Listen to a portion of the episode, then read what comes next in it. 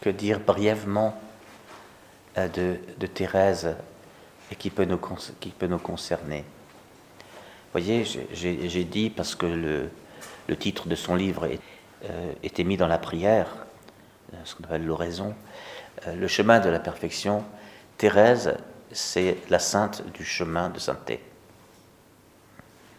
Le chemin. Elle a laissé un livre qui s'appelle Le chemin le chemin de la perfection. La perfection, c'est un mot qu'elle a trouvé chez Saint Paul. Hein.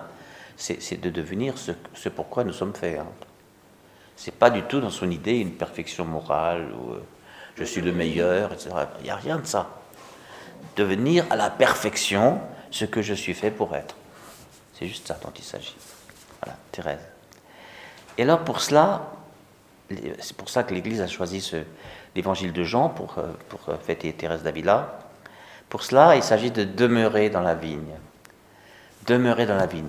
C'est pas difficile pour nous de comprendre que une branche, un sarment de la vigne euh, qui n'est plus dans la vigne, soit c'est le père qui l'a coupé au moment où il a émondé la vigne, c'est-à-dire le vigneron, mon père c'est le vigneron, hein.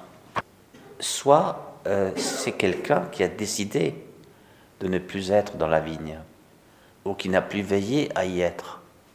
La vigne étant Jésus lui-même. Il a dit à plusieurs reprises, je suis la vigne véritable, je suis la vraie vigne, je suis la vigne, et vous les sarments. Donc vous avez déjà pensé à cette phrase Jésus est la vigne dont nous sommes les sarments. Donc ça veut dire que quelque part nous sommes en Jésus, avec Jésus, Jésus est en nous, voyez, puisque il n'a pas juste dit je suis le cep et vous les sarments, comme quelqu'un dirait moi je suis le tronc de l'arbre et vous les branches. C'est moi je suis l'arbre et vous êtes les branches de l'arbre. C'est autre chose, hein. Donc ça veut dire on fait partie de lui et il fait partie de nous. On est d'accord. Hein et c'est pour cela que le verbe demeurer que Saint Jean affectionne tellement figure là. Eh bien, la réforme du Carmel voulue par Sainte Thérèse d'Avila consiste à remettre la prière, l'oraison euh, au centre.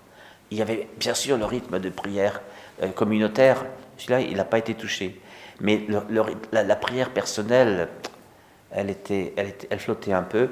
Et, le, premier Carmel où, où, était entrée Thérèse était devenu un Carmel extrêmement, extrêmement mondain, puisque euh, Thérèse venant d'une famille noble, d'Avila, eh bien, quand, elle avait la visite, euh, tous les haut-parleurs du Carmel disaient On demande Donna Teresa euh, au, parloir. Et donc tout le monde entendait, je lui dis haut-parleur, il n'y avait pas de haut-parleur. C'est juste pour, pour faire de la, pour, pour qu'on comprenne. En tout cas, toutes les sœurs entendaient qu'on demandait Sœur Thérèse au, au parloir.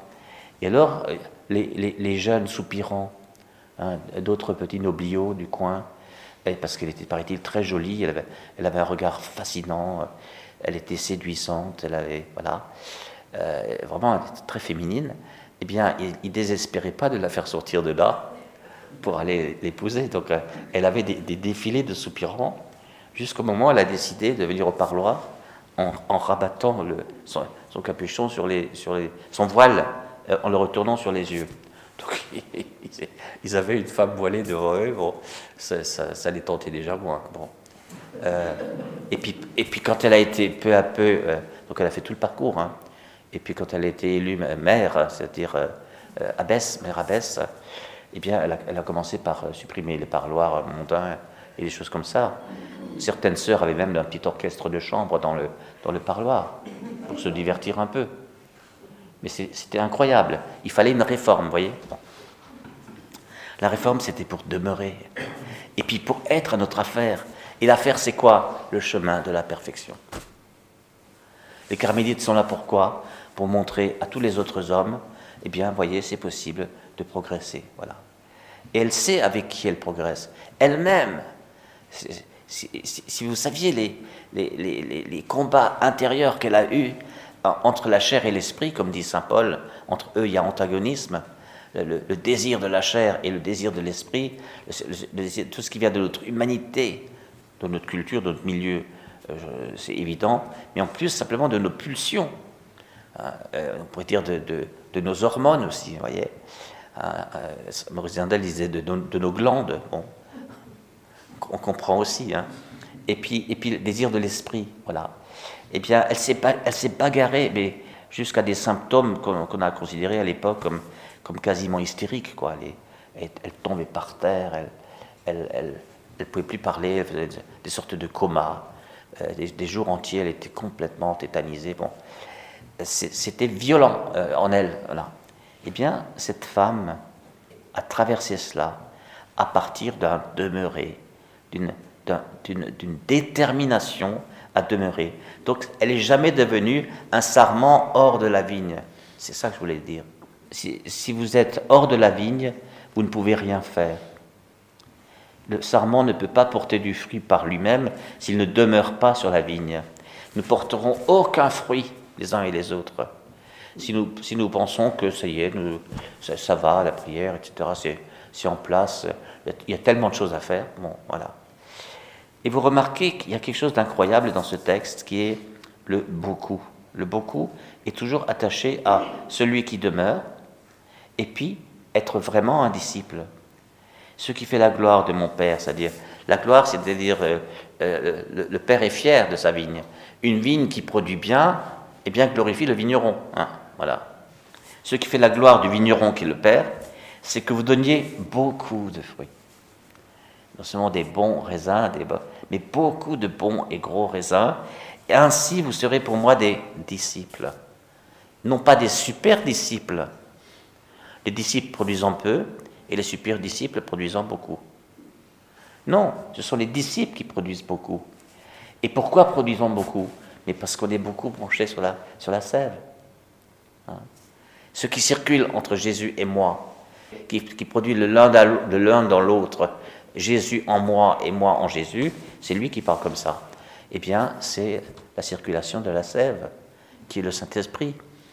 Demeurez, demeurez. Et alors, Thérèse parle admirablement du combat pour se demeurer. Alors au début, les sœurs arrivent au Carmel, et puis elles ont chacune un peu leur fonction, une à la couture, l'autre à la cuisine, l'autre à l'intendance, la troisième là-bas, l'une à la porte. C'est incroyable, tout, est extrêmement bien organisé. Alors, euh, les sœurs, elles, prennent, elles prennent leur, leur, euh, leur charge très à cœur. Et alors, Thérèse écrit Oh, je, souris. Euh, mais mes sœurs, elles font tout bien. Voilà. Ça la fait sourire comme une bonne mère. Mes sœurs, elles font tout bien. Et elles pensent que la perfection, dont il est question, c'est de faire tout bien.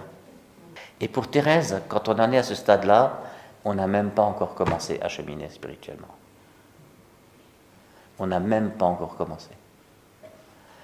Et quand l'autre sœur empiète sur votre territoire, quand votre travail dépend du travail de quelqu'un d'autre, et parce que l'autre ne fait pas le sien correctement, le vôtre est empêché aussi, vous faites tout bien là. Voilà. Comment ça se passe? Et quand on vous change de place, et vous, passez de la, de la cuisine à la couture, hein, euh, vous faites tout bien.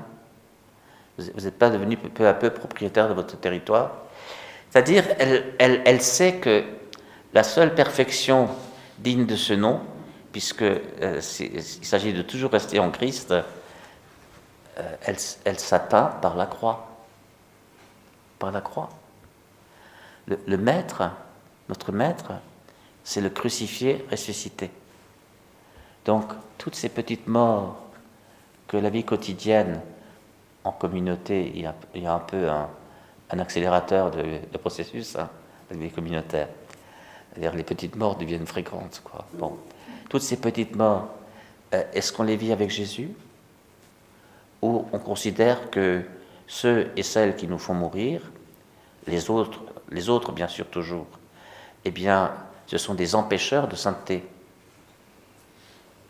Hein, si on ne m'avait pas empêché, eh bien, euh, j'aurais réussi à faire de, ce, de, cet, atelier de couture euh, un atelier de haute couture. Hein. Et, le, et, le, et, le, couvent en aurait été fier. Hein.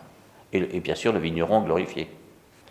Et le vigneron dit, tu sais, moi, la haute couture, la haute couture, c'est celle de, c'est celle de Nazareth, tu sais, euh, c'est celle de Marie. Euh, voilà, ce qu'elle porte me va très bien. Voilà, la, la sainteté dans la simplicité. Hein. Et ainsi de suite, la, vraie richesse, c'est d'avoir le cœur pauvre et de tout recevoir, de ne rien posséder en propre. Et puis la vraie ressemblance, elle est dans, elle est dans l'amour, hein, la ressemblance. Voilà. Et donc, demeurer en lui, demeurer en lui. Ça veut dire que Thérèse, elle a vraiment amené, comment dire, euh, au Carmel, elle-même, toute sa chair de femme du monde et du beau monde d'Espagne euh, de, du XVIe siècle, elle a été transfigurée, transfigurée par son attachement à Jésus, eh en toute sa chair. Hein. On peut même dire que sa, féminité, tout son aspect séduisant, eh bien, elle l'a mise entièrement au service du Seigneur, hein, au point de pouvoir fonder euh, des tas d'autres monastères. Euh, voilà, elle-même, donc une grande mystique, mais également une grande entrepreneuse, et qui, parcourt les terrains, les territoires, et, qui, voit les, hommes qui ont le pouvoir, et, pour obtenir un, endroit pour mettre le couvent. Elle a fait tout ça uniquement à cause de la force de sa personne habitée par la personne de Jésus. Voyez. On ne pouvait jamais rien lui prendre puisqu'elle n'avait rien. Thérèse a vraiment vécu cette parole. Tout ce que vous demanderez en mon nom, eh bien, vous l'aurez, parce que vous le demandez en mon nom. Voilà. Tout ce que vous demanderez, vous l'obtiendrez. Parce qu'en mon nom, c'est pas juste euh, Ah, moi je suis envoyé par lui, donc euh, il faut le donner. Non, c'est Je suis tellement envoyé par lui que ça se voit. Donc pour, nous, c'est un, une aspiration. Euh, Thérèse Thérèse, si on peut lui demander une grâce aujourd'hui, euh, du, haut de, son, de sa gloire dans, le paradis du Seigneur, eh bien c'est Thérèse, partage-nous ton désir, ton désir d'appartenir à Jésus. Que je n'en ai plus d'autres. Je me souviens quand j'étais plus jeune, je me vois encore marcher sur les ponts couverts à Strasbourg pour rejoindre l'appartement euh, où j'étais avec, euh, avec plusieurs étudiants une sorte de colloque tout au début des études. Et je me disais, moi, mon travail, ce sera de passer des désirs au pluriel au désir au singulier. Je me souviens encore de l'endroit où je me suis fait cette réflexion. Parce que j'avais des désirs multiples, à tout point de vue, hein. culturels, professionnels, sociaux, politiques même, euh, de santé, euh, des désirs, des désirs. Je voulais révolutionner la planète, moi, vous savez. Mais je, me rendais bien compte que je pourrais, que j'étais incapable de parler du désir au singulier. Voilà. Eh bien, il faut commencer par là.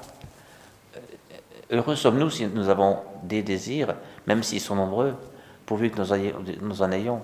Ceux qui n'ont aucun désir, ils sont, ça veut dire qu'ils sont dépressifs. Hein. Donc il faut aller le chercher, ce désir. Il, est, il est enterré au sens, il est là, mais il est recouvert de, d'alluvion. Voilà. Voilà, que Thérèse nous aide à, mettre à jour notre désir et qu'elle nous ressente, qu'elle nous unifie comme le désir d'imiter Jésus, de, marcher avec lui, de le recevoir de plus en plus dans, notre chair à nous, hein, de telle sorte que notre chair devienne une chair glorifiée. Amen.